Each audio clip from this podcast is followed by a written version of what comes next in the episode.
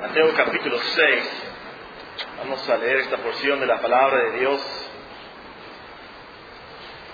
Mateo 6. Sigan con sus vistas. Voy a comenzar a leer en el versículo 5. Mateo capítulo 6 y el versículo 5.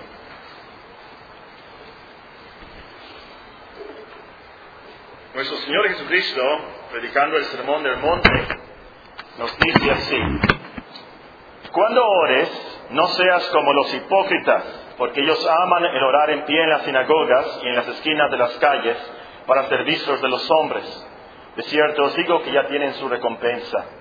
Mas tú, cuando ores, entra en tu aposento, cerrada la puerta, ora a tu Padre que está en secreto, y tu Padre que ve en lo secreto te recompensará en público. Y orando, no uséis vanas repeticiones como los gentiles que piensan que por su palabrería serán oídos. No os hagáis pues semejantes a ellos, porque vuestro Padre sabe qué cosas tenéis necesidad antes que vosotros le pidáis. Vosotros pues oraréis así. Padre nuestro que estás en los cielos, santificado sea tu nombre. Venga tu reino. Hágase tu voluntad como en el cielo, así también en la tierra. El pan nuestro de cada día, dánoslo hoy. Y perdónanos nuestras deudas, como también nosotros perdonamos a nuestros deudores. Y no nos metas en tentación, mas líbranos del mal, porque tuyo es el reino y el poder y la gloria por todos los siglos. Amén. Amén.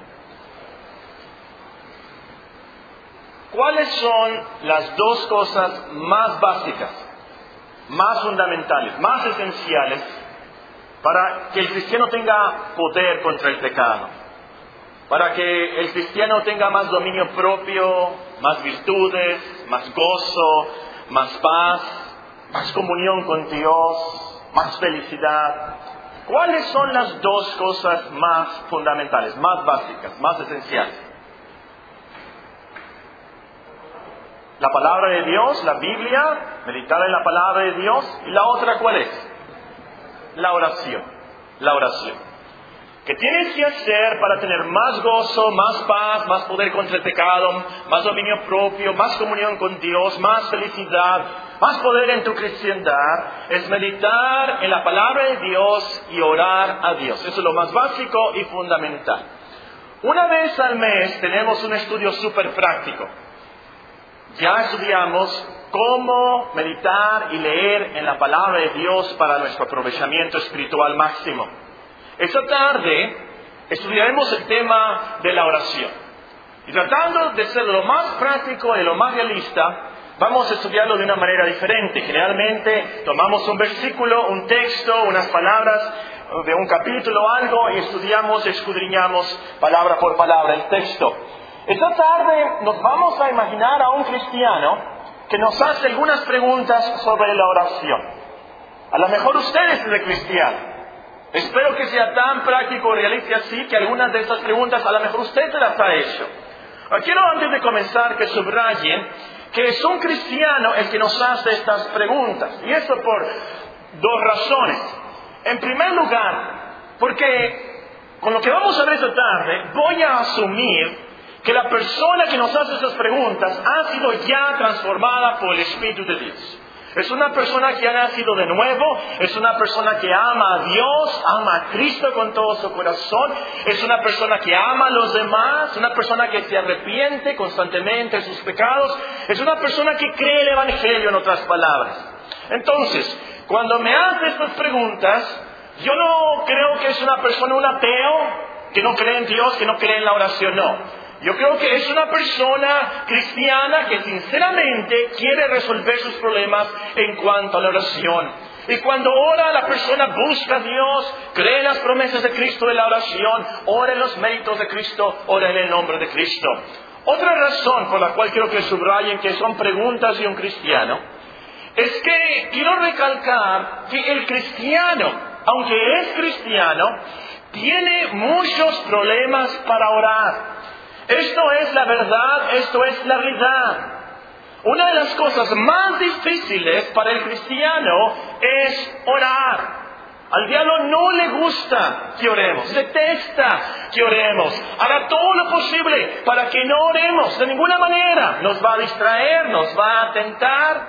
Curiosamente, creo que ya lo he mencionado antes, es cuando estoy orando que a veces de repente me vienen ideas para sermones. El diablo está en la así, que te va a distraer y a tentar con cosas buenas cuando estés orando al Señor. Otra cosa es que es muy difícil para nosotros orar porque somos débiles. No tan solamente físicamente, pero espiritualmente somos muy débiles. Para mí es muy impresionante que en Romanos 8 el apóstol se incluye cuando nos dice, el Espíritu nos ayuda en nuestra debilidad. Fíjense, el apóstol Pablo dijo esto. El Espíritu nos ayuda en nuestra debilidad. Pues ¿qué hemos de pedir como conviene? No lo sabemos. Se incluye el apóstol Pablo en eso. No sé cómo orar, dice el apóstol Pablo. No sé realmente qué me conviene a lo último. Soy débil. Claro, ahí está la promesa, después vamos a ver más de eso. El Espíritu nos ayuda en nuestra vida. Muy bien, con esto en mente, son preguntas de un cristiano. Con esto en mente, vamos a ver algunas preguntas en cuanto a la oración. La primera pregunta que nos hace la persona es, ¿por qué tenemos que orar? ¿Por qué tengo que orar yo? Dios es omnisciente, que no, Dios sabe todas las cosas, que no, claro que sí. ¿Por qué tengo que orar si aún aquí en Mateo capítulo 6 dice que Dios nuestro Padre sabe de qué cosas tenemos necesidad antes que nosotros le pidamos? ¿Por qué tengo que orar si Dios, ya sabe de todas las cosas, sabe mis problemas, sabe de mis necesidades, sabe de mis tentaciones, sabe de mi fragilidad? ¿Por qué tengo que orar? Además, Él me ama a mí, yo soy cristiano, Él ama a los hijos, claro que nos ama. ¿Y qué no es soberano? Claro que sí. Dios está sobre todas las cosas, es el gobernador supremo, Él hace conforme a su voluntad. Entonces, ¿por qué oramos? ¿Por qué tengo que orar? Si al final se va a hacer conforme a la voluntad de Dios, ¿que no? Claro que sí. Entonces, ¿por qué oramos? Es una pregunta lógica muy buena. ¿Por qué tenemos que orar? Tres razones. La primera, y con esto es suficiente, la primera es que Dios nos manda que oremos. Dios nos ordena que oremos. El Señor, nuestro Señor, es la autoridad suprema, valga la redundancia. El Señor es nuestro Señor, nuestro amo, la autoridad suprema. Y Él nos ordena que oremos. Él nos manda orar sin cesar. Cantamos el corito. Orad sin cesar. Él nos manda, ora a tu Padre que está en lo secreto. Aquí nos dice en este pasaje. Él nos dice en Timoteo y nos manda que se hagan rogativas, oraciones, peticiones y acciones de gracias por todos los hombres, por los reyes y por todos los que están en eminencia, para que vivamos quieta y reposadamente en toda piedad y honestidad. Y luego nos dice, quiero que todos los hombres oren. Quiero que todos los hombres oren.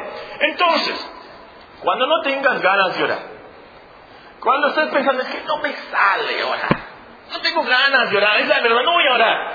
Recuerda, nuestro jefe soberano nos manda orar. Tú nunca le dirías a tu jefe, es que no tengo ganas de trabajar ahora. No tengo ganas de hacer ese proyecto. ¿Sabe qué? No me sale obedecerle hoy. No, nunca le dirías eso a tu jefe, ¿verdad? Por supuesto que no. Él te iba a decir inmediatamente, ¿sabes qué? ¿Ves esa puerta? Por supuesto que nunca nos imaginamos diciéndole eso a nuestro jefe. Pero eso es lo que estamos diciendo nosotros, obviamente inconscientemente, sin palabras, pero cuando nosotros decimos que no, no tengo ganas de orar. No quiero ver, lo que estamos diciéndole a nuestro Dios. Entonces, y por cierto, esto te ayuda entonces mucho. Nosotros, hermanos, no actuamos por sentimientos. Actuamos por mandamientos. A lo último, aunque no entendamos los mandamientos de Dios, los obedecemos por fe y por amor a Dios. Así que tenemos que orar porque Dios nos manda. Otra razón por la cual tenemos que orar es que la oración glorifica a Dios. Vean conmigo el Salmo 50.15. Salmo 50.15, ese es el versículo que me dio la idea para este sermón. El diablo no me lo dio. Este versículo me dio la idea para el sermón. Salmo 50, 15.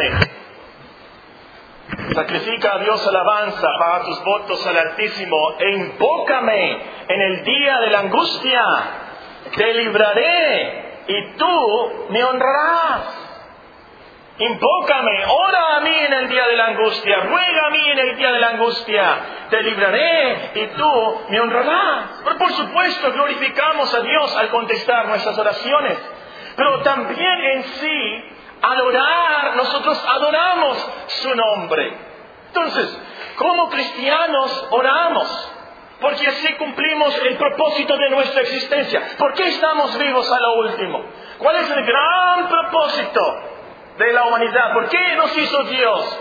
Dios nos hizo para glorificarle y para que nos deleitemos en Él para siempre. Y algo muy práctico en cuanto a esto es que al orar, glorifiquemos a Dios, alabemos a Dios. La oración no debe de ser como una presentación de una lista de peticiones a Dios, como si estuviéramos ante un gran Santa Claus cósmico. Y ahora te pido por esto, y ahora te pido por esto, y ahora te pido por esto, y ahora te pido por esto, y ahora te pido por esto, y ahora te pido por esto, y ahora te pido por esto. Y imagínate tú que tu hijo nada más te hablara y te dijera, ¿sabes qué? Necesito esto, necesito esto, necesito esto, necesito esto, necesito esto, necesito esto. Toda tu vida que tu hijo nada más te dijera y te hablaba por teléfono y te escribiera y nada más, te pido esto y te pido esto y te pido. Y así hay muchos cristianos que hacen con Dios. Esto es muy triste y trágico. No, hermanos. Al orar, lo principal es que nosotros alabamos, bendecimos, adoramos a Dios por quién es Él y lo que Él hace por nosotros en Cristo. Muy importante esto. En el poder de la oración está en primer lugar Dios, su adoración, su alabanza. Hay otras razones por las cuales debemos orar, por supuesto. La última que vamos a notar es que al orar demostramos nuestra dependencia de Dios. Si nosotros no oramos, estamos demostrando que creemos que podemos hacer las cosas sin Dios. Tú no oras, tú estás diciendo en otras palabras, yo puedo solo. Yo no necesito la ayuda de Dios. No es necesario que yo ore. Yo puedo solo. Pero si tú oras, demuestras que sí crees Juan 15.5. Demuestras que tú crees que sin Cristo nada, N-A-D-A, nada podemos hacer. Si oramos, si tú oras, tú estás diciendo, yo dependo de Dios para todo aún para respirar. No sé si ustedes han llegado a ese punto. Yo dependo de Dios para todo, aún para respirar. Me acuerdo cuando me enfermé hace varios años, tuve problemas precisamente para respirar. Pero me acuerdo especialmente cuando tuve problemas para comer. Y no sé qué me sirvieron una sopa de zanahoria, no sé, algo así no tan emocionante como un steak del herradero, pero una sopita de zanahoria o algo así. Y me acuerdo la gratitud que yo tenía que podía comer eso.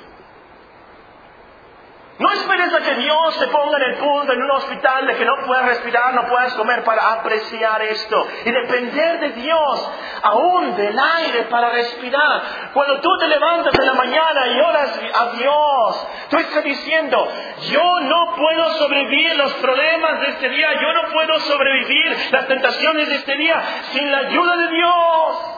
Eso es lo que decimos al orar. Y es una razón por la cual debemos de orar. Demostramos nuestra humildad, nuestra gratitud. Reconocemos que si logramos algo en el día, lo vamos a hacer porque Dios nos ayuda por su gracia. Bien, vamos a pasar a la segunda pregunta. Esa es la primera, la más básica. ¿Por qué vamos a orar? ¿Por qué debemos de orar? La pregunta, la segunda pregunta que la persona nos dice, nos hace es, muy, muy sincera, muy directa la persona nos dice, ¿Sabes qué? Yo he tratado la oración. Yo he orado, es más, yo me he hincado y yo he ayunado en oración. Pero no me ha funcionado. Dios no me ha contestado. Las cosas siguen igual o peor. Ya me cansé de orar. ¿Para qué sigo orando? A lo mejor usted está pensando esto en cuanto a algo. Ya me cansé de orar, no funciona la oración. A esta pregunta yo le respondería a esta persona, Dios no te ha contestado ni una sola petición en toda tu vida. Ni una sola petición en toda tu vida. Si Dios no te ha contestado ni una sola petición en toda tu vida, entonces hay que checar tu cristiandad o tus peticiones por las dos cosas. Porque Dios de seguro que contesta la oración de los cristianos. Y nosotros hemos orado. Y Dios en esta iglesia, en los cultos de oración, hemos orado por cosas bastante serias y, tan, y tan graves. Y Dios nos ha contestado. Dan, pueden dar testimonio hasta los niños en esta congregación. Pero si tú dices, Dios nunca me ha contestado nada, algo está mal, algo está mal. Algo está totalmente mal. Claro, si oramos, como dice Santiago, para gastar en nuestros deleites, Dios no nos va a contestar. Si, le rogamos a Dios por cosas antibíblicas, por supuesto que Dios no nos va a contestar. Si pedimos por cosas que a lo mejor creemos que las necesitamos ya y nos surgen ya y que si Dios nos contestara esta oración, sería la gran felicidad para nuestras vidas y así vamos a poder ser realmente cristianos. A lo mejor tenemos esa petición en mente y Dios nos ha contestado, pero es porque a lo último Dios sabe que nos va a dañar. Vamos a suponer que tú tienes un niño de 12 años, una niña de 12 años, y te ruega, y te ruega, y te ruega que tú le compres un Lamborghini Gallardo rojo. Ahora, si ustedes no saben qué es un Lamborghini Gallardo, pregunten al hermano Alberto Martínez, él sabe qué es un Lamborghini. Su hija le está rogando que le compre este carro. Y le está rogando y le está rogando. Ahora, por supuesto, a lo mejor tú tienes los cuatro millones de pesos que se necesitan para comprar este carro, pero tú no se lo vas a comprar. Tú no se lo vas a comprar. ¿Por qué? Porque tu niña de 12 años no necesita un Lamborghini. Y porque tu niña de 12 años, tu niño de 12 años, se puede matar en ese carro. O alguna otra persona. Claro que no vas a hacer eso. Sin exagerar. Vamos a suponer que tú tienes una buena petición. Y bíblica. Y Dios no te ha contestado. Lo que tienes que hacer es perseverar. Lo que tienes que hacer es esperar al tiempo perfecto de Dios y sobrevivir en su gracia. El apóstol Pablo nos cuenta en uno de sus testimonios que él rogó tres veces por una buena petición. Él rogó tres veces. Imagínense el apóstol Pablo orando y rogando al Señor. Si pudiéramos pasar la historia y escuchar esas oraciones, íbamos a quedarnos estupefactos. Dios de seguro va a contestar esta oración del apóstol Pablo. ¡Qué juegos! ¡Qué pasión! ¡Qué libertad en la oración! Pero Dios no le contestó al apóstol Pablo. El apóstol Pablo estaba rogando, Señor, Señor, quítame este aguijón de la carne. Ya no soporto esta espina. Señor, tú sabes de mi ministerio. Señor, tú sabes cuánto te he servido. Señor, por Cristo, por Cristo, sáname. Tres veces rogando y rogando y rogando. ¿Y qué pasó? Dios le respondió, bástate mi gracia. Y él aprendió, el apóstol aprendió que él era más fuerte, tenía más poder de Dios en estas aflicciones, en estas debilidades. Por eso Dios no le contestó como él quiso. Y así en nuestras vidas. Dios tiene sus propósitos santos y sabios. Tenemos que perseverar y esperar en Él a su buen tiempo. En Lucas 18 tenemos una historia, una parábola muy conocida de la viuda que perseveró ante el juez. Ustedes probablemente la conocen, si no, se la recomiendo que la lean esta tarde esta noche antes de dormirse. Pero quiero llamarles la atención a lo último. En esta parábola el Señor nos enseña a orar siempre y no desmayar, a perseverar, pero quiero que vean el versículo 7 y el versículo 8.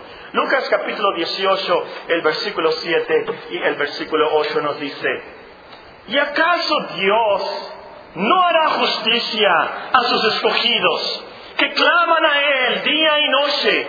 ¿Se tardará en responderles? Os digo que pronto les hará justicia. Ahora, lo último es lo que siempre había malentendido o nunca lo había puesto en su lugar. Pero cuando venga el Hijo del Hombre, hallará fe en la tierra. Tenemos que perseverar en oración. Eso es lo que glorifica a Dios porque mostramos nuestra fe. Eso es lo que alaba y adora y magnifica el nombre de Dios. Que en las tribulaciones, en los problemas, seguimos orando y seguimos orando, seguimos orando, confiando en sus promesas. Y realmente lo último, si una persona eh, dice, si Dios me responde esto, entonces voy a creer en Él. Eso no es fe. Si Dios hace esto, entonces... Y tristemente hay cristianos así Dios no les ha dado respuesta en cuanto a alguna petición y están alejándose y alejándose de Él. No, hermanos. Fe es perseverar aunque Dios no nos conteste.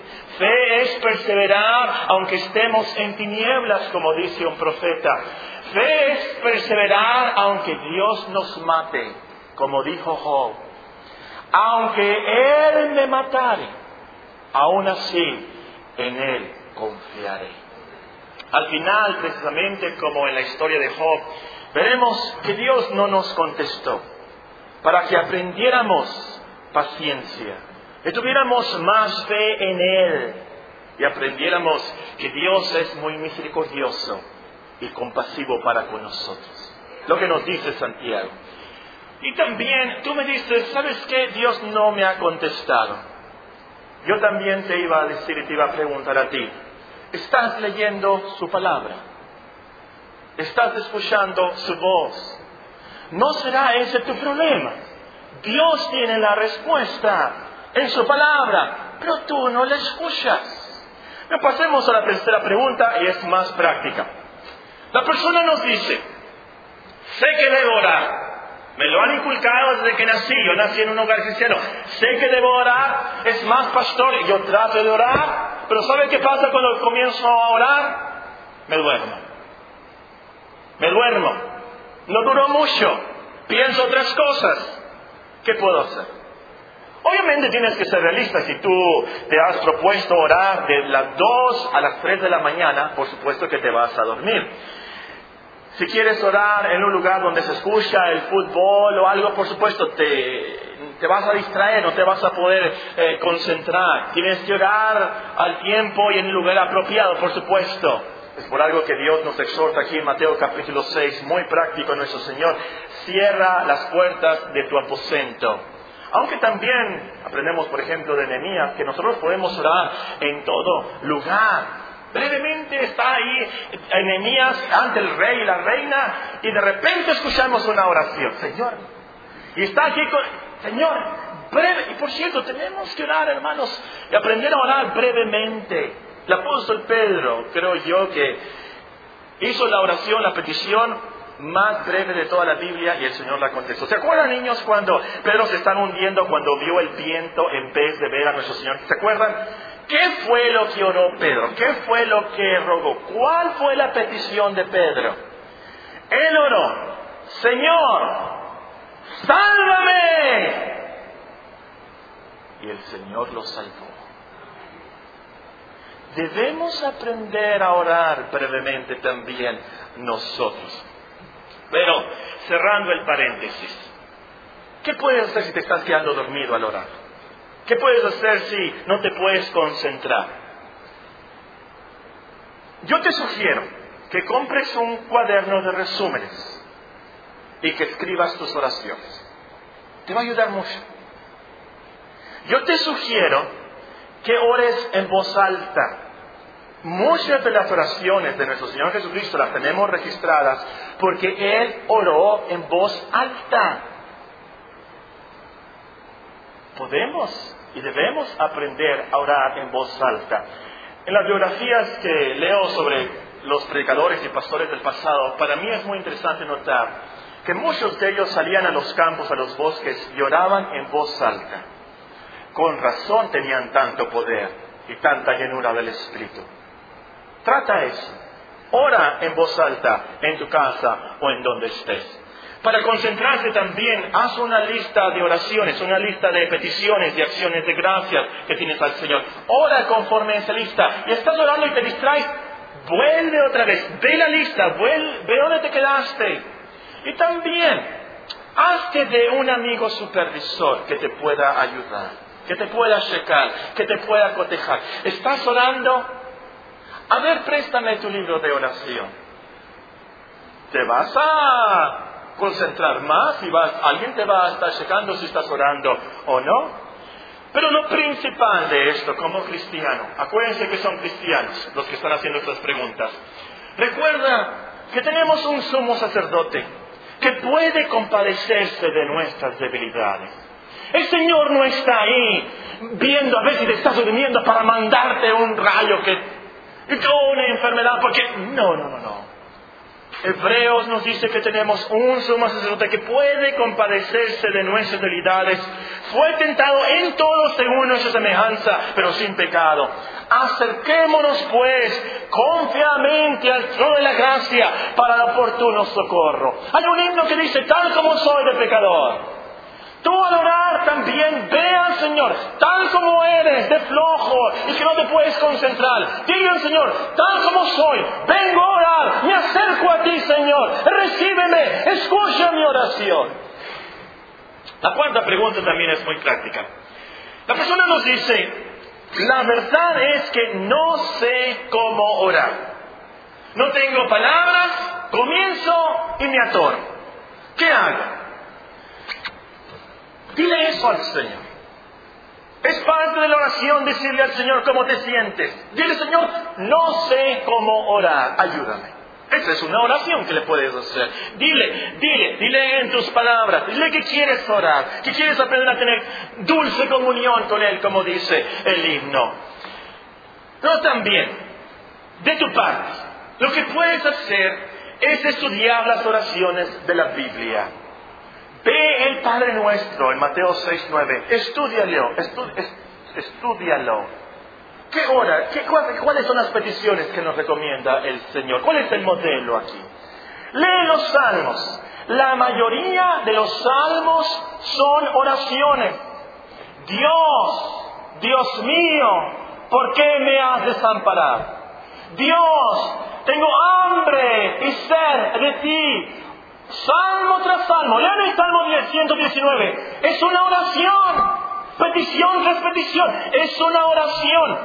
Lee y estudia Esdras 9, Nehemías 9 y Daniel 9. En esos capítulos nos encontramos con una de las oraciones más fabulosas de toda la Biblia, más impresionantes. ¿Cómo oraron al Señor? Esdras, Nehemías y Daniel. Todos están en los capítulos 9 de esos libros. El apóstol Pablo también en sus cartas, en sus epístolas, la mayoría de sus cartas comienzan con oraciones y peticiones. Lee, ¿cuáles son esas peticiones? ¿Qué están pidiendo al Señor? Al estudiar las oraciones de la Biblia, te vas a dar cuenta que debemos llorar, como dice el catecismo, con temor de la majestad de Dios, con un sentimiento profundo de nuestra indignidad, con gratitud, entendimiento, fe, sinceridad, fervor, perseverancia y con sumisión humilde a su voluntad. Ora así tendrás poder en la oración. También en último lugar, puedes aprender a orar escuchando las oraciones de otras personas. Ven a los cultos de oración. Ven a escuchar las oraciones de los niños de esta iglesia. Así aprendemos a orar, imitando también en la cristiandad. Muy bien, ante penúltimo lugar, la quinta pregunta, la persona nos dice, te voy a ser muy sincera. Muchas veces me dan ganas de orar, pero como que no me emociono al orar, no siento nada, no tengo libertad. Mis oraciones se me hacen tan rutinarias, tan secas. Es la verdad. ¿Qué hago? Antes que todo, recuerda, si Dios escucha tus oraciones por Cristo, no por tu fervor, no por la perfección de tu oración, el Espíritu El Espíritu es el que hace que nuestras oraciones sean eficaces y logren mucho. Es el Espíritu. Romanos 8:26. Ahora, es cierto que a veces nos emocionamos al orar. Y sentimos, y sentimos la compasión, sentimos mucha libertad. Las palabras fluyen hasta como que, pues, ¿de dónde salió ese pensamiento? Yo, yo no sabía eso, no me acordaba de esa promesa desde hace mucho. Y la pensamos y, y tenemos mucha libertad y la comunión es maravillosa y nos levantamos y como que decimos, voy a orar así otra vez. Pero la eficacia de nuestras oraciones no depende de nuestras emociones, de nuestro fervor, de nuestra libertad. Dios responde nuestras peticiones por los méritos de Cristo y por los méritos de Cristo nada más.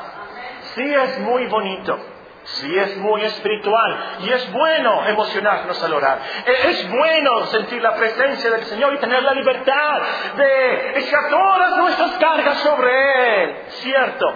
y ora así. Pero siempre acuérdate, Dios me escuchó por los méritos de Cristo. De tu parte, ¿qué puedes hacer? Sientes que tus oraciones son rutinarias, están secas. ¿Qué puedes hacer? Te aconsejo que antes de orar leas la Biblia. Que te emociones con la palabra de Dios. Que Dios te hable a ti primero. Y luego tú ora a Él. Ora en sí por esa libertad y, fluidez y el fervor. Y también algo muy práctico, cambia de palabras, cambia de peticiones. A lo mejor siempre, siempre, siempre empiezas tu oración con Padre nuestro o Padre celestial. Y ya sabes lo que vas a decir. A veces hay hermanos que oran y ya sabes exactamente por qué va a orar. Salte de esa rutina, usa otras palabras, fíjate en las peticiones que vas a hacer de antemano. Poco a poco Dios te va a enseñar a orar mejor y tendrás más dulce comunión con Él. La penúltima pregunta, mira, quiero orar, pero no tengo tiempo. No tengo tiempo para orar, es la verdad. Cristianos, cristianas, la realidad es muchas veces, si los ponemos a la esquina y le decimos, ¿por qué no oraste hoy? Nos van a contestar, la verdad, hermano, es que no tuve tiempo. Me, me levanté cansada, no dormí bien anoche, tuve que hacer el desayuno, los alisté los niños, los llevé a la escuela. Para cuando regresé, tenía que limpiar la casa, barrer la banqueta, cuando terminé, era hora de ir por los niños, el primero, y luego esperar al segundo, y luego esperar al tercero, y luego de regreso darles de comer, limpié la cocina, tuve que ir al mandado, llevar a la niña a la, clase, a la clase de flauta indonesa y al niño a la clase de ballet ruso. Luego lo recojo de sus clases, tengo que alistar la cena, atender al esposo y termina todo, termino todo rendida, rendida totalmente. No tengo tiempo. La verdad, hermano. ¿Sabes qué? Te creo. Te creo. Te creo. Pero tienes que pensar, y a lo mejor ese es su problema, que la oración no necesariamente te va a llevar una hora. No te va a llevar mucho tiempo. No tienes que orar por horas para que tu oración sea eficaz. Puedes orar por unos minutos. También, sobre todo las damas de casa, pueden orar y hacer otras cosas. Puedes lavar los trastes y orar, planchar y orar, esperar el camión, esperar el carro y estar orando. También, por supuesto, tienes que aprender a organizar tu vida. Tienes que recortar las cosas vanas y tienes que hacer todo lo posible por buscar primeramente el reino de Dios y su justicia. Las demás cosas serán añadidas. Te voy a ser muy directo aquí, muy franco. Tú dices, no tengo tiempo para orar. Pero tienes tiempo para hablar por teléfono, tienes tiempo para ver el internet, tienes tiempo para ver las novelas, tienes tiempo para regar las plantas, tienes tiempo para pintarte el pelo, tienes tiempo para platicar con la comadre, tienes tiempo para ver el fútbol, tienes tiempo para... Si tienes tiempo para esas cosas y no tienes tiempo para la oración, algo está mal. No dejes que la vida diaria te quite la vida eterna. No dejes que la vida diaria te quite la vida eterna.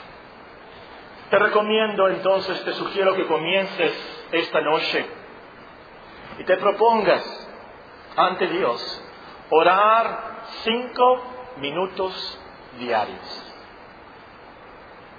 Proponte orar cinco minutos diarios, sin incluir las oraciones por tus alimentos. Espero que ores por los alimentos. El domingo, antes del culto, ora cinco minutos.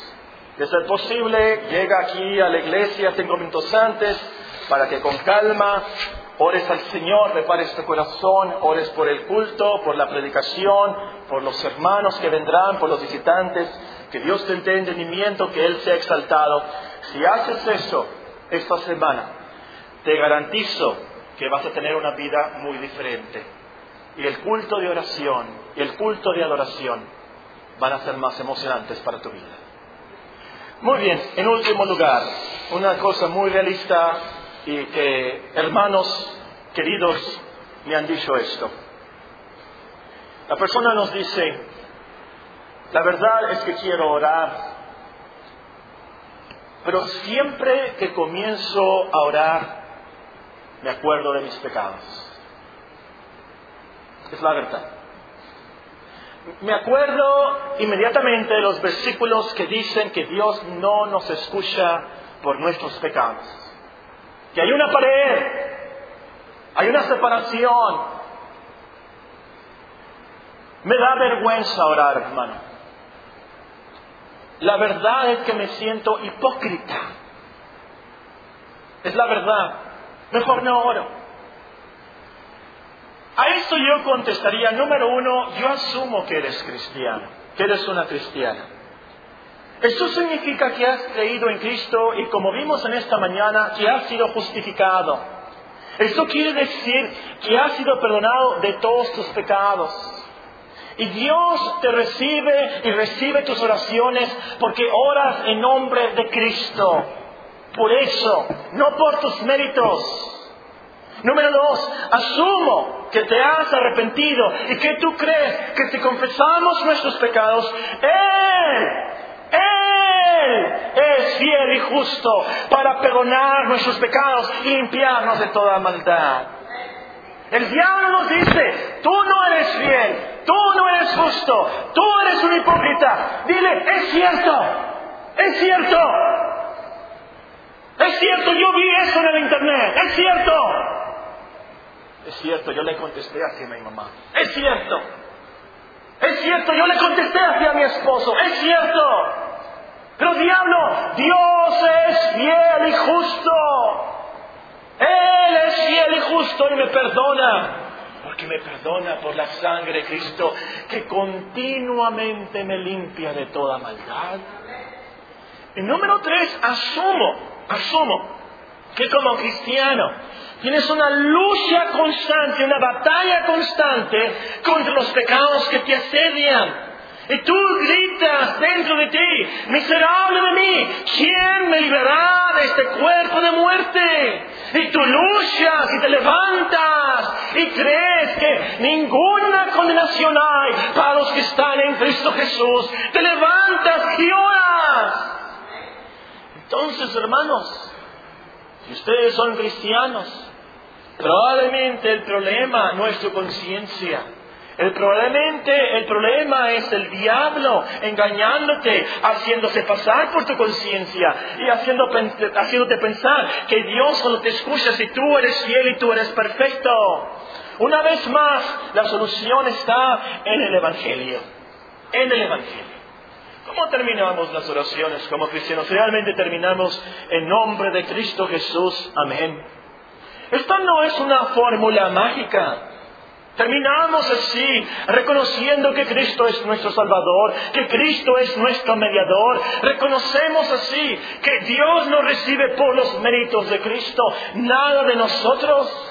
Si oró Daniel, porque no elevamos nuestros ruegos ante ti, confiados en nuestras justicias, sino en tus muchas misericordias. Oye, Señor, oh Señor, perdona, presta oído, Señor, y hazlo. No tardes, por amor de ti mismo, Dios mío. Este es el cristiano. Entonces, el secreto para orar bien está en el Evangelio. Creer en la gracia y misericordia de Dios. Creer que Dios nos recibe, nos perdona, nos escucha por lo que Cristo hizo. Que Dios nos acepta en Él. Que podemos acercarnos a Él porque Cristo intercede por nosotros. Entonces tú, confesando tus pecados, confesando tus dudas, confesando tus hipocresías, tus vicios, todo lo malo que haces, confía que Dios te escucha porque Cristo es el que murió, más aún el que también resucitó, el que además está a la diestra de Dios, el que también intercede por nosotros, por eso nos contesta. Oremos.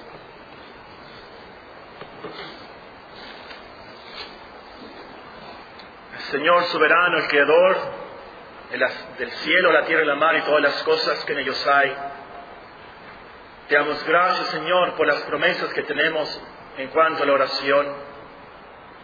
Que tú nos escuchas en Cristo, que el Espíritu Santo intercede por nosotros. El Señor mismo intercede por nosotros.